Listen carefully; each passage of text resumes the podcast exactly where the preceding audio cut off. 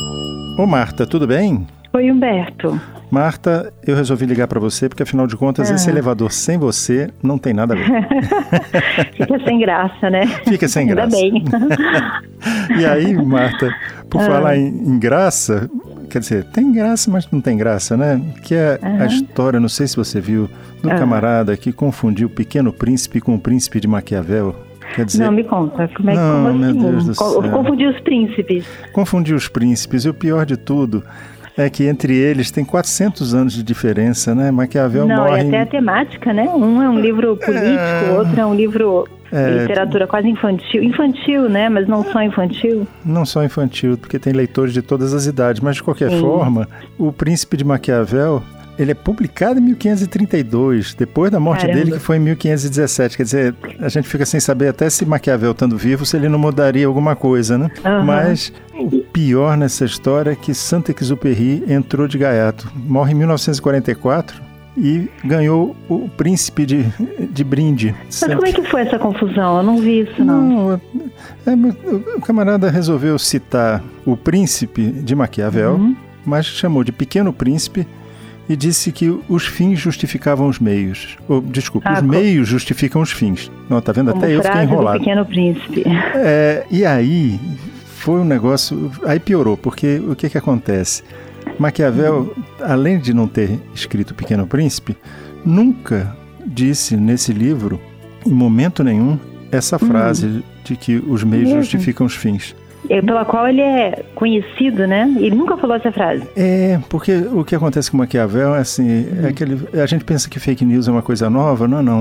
Uhum. Foi atribuída a ele essa frase a partir de uma birra dele com a igreja. Porque hum. ele começa a querer separar a moralidade pessoal da moralidade pública, do homem público. Uhum. Ele dizendo que às vezes o homem público tem que agir excepcionalmente, ele coloca como excepcionalmente, é, de maneira má, vamos dizer assim, porque uhum. não, ele precisa construir um, uma realidade social. Então, uhum. às vezes, ele age de maneira que não é o que ele agiria como pessoa, ou que as pessoas uhum. é, gostariam de agir, ou que tivessem isso como um, um, um referencial, porque ele tem razões de Estado para atender. Ah, eu, não, eu, eu, acho que, eu não sei se, é, se, eu estou entendendo certo, mas é, talvez a palavra má, é assim, às vezes o Estado tem que ser duro, pensando no bem do maior número de pessoas, em detrimento de, às vezes, algum interesse ou alguma é isso? É, porque ele dizia, eh, no, no Pequeno Príncipe, tem duas, hum. duas passagens que são, assim, que você ainda poderia, que serviriam de base para essa fake news, que é o seguinte, tem uma que ele diz que o príncipe hum. deve fazer o bem sempre que for possível, né? Uhum. E o mal quando for necessário. Portanto, ele coloca o mal como uma excepcionalidade, né? Não como uma peraí, coisa. Você falou, você falou que são duas frases do Pequeno Príncipe. Você já está fazendo a confusão. Tá vendo? Falei, já falei Pequeno Príncipe, tá vendo? Isso vai dar um nó na cabeça. É, mas o, o, o Maquiavel colocou no Príncipe, uma dessas das frases dele, tá lá, o príncipe deve fazer o bem sempre que for possível Sim. e o mal quando for necessário. Mas o que é o mal? Pois é. Para é, Maquiavel. Mas, pois é, o mal era contra a moral individual, entendeu? Quer dizer. Ah, tá. Entendeu? É, o que, é, que é moral individual? Ah, meu Deus, você, você está com três anos de idade? entender. Você está querendo. Entender. Não, você voltou aos três anos de idade. Por quê? Por quê?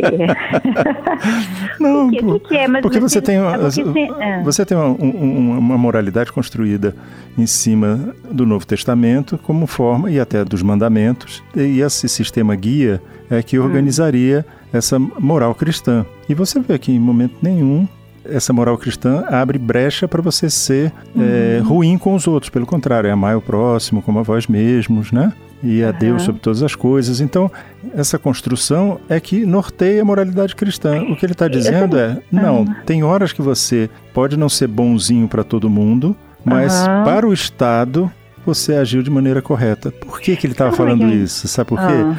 Porque ele vive numa realidade de cidades italianas que são cidades-estado e ficam se uhum. brigando, se pegando o tempo inteiro. É, uhum. Então, para ele, chegava um ponto de, se você está em, em, guerra o tempo inteiro, as razões de Estado se sobrepõem a uma atitude mais uhum. benevolente, mais generosa. Sabe como é que eu entendo isso? Sabe como eu ah. entendo? Meu ouvido entende isso. Assim, sabe, tem uma frase que eu gosto muito de repetir, que é um, um dito, né? Que é, o cobertor é sempre curto. A gente nunca consegue atender a tudo. Então você escolhe aquela parte que é mais essencial, fundamental para cobrir, mas alguma coisa vai ficar descoberta. Então, que às vezes você tem que descobrir alguma coisa para poder cobrir o que é mais importante.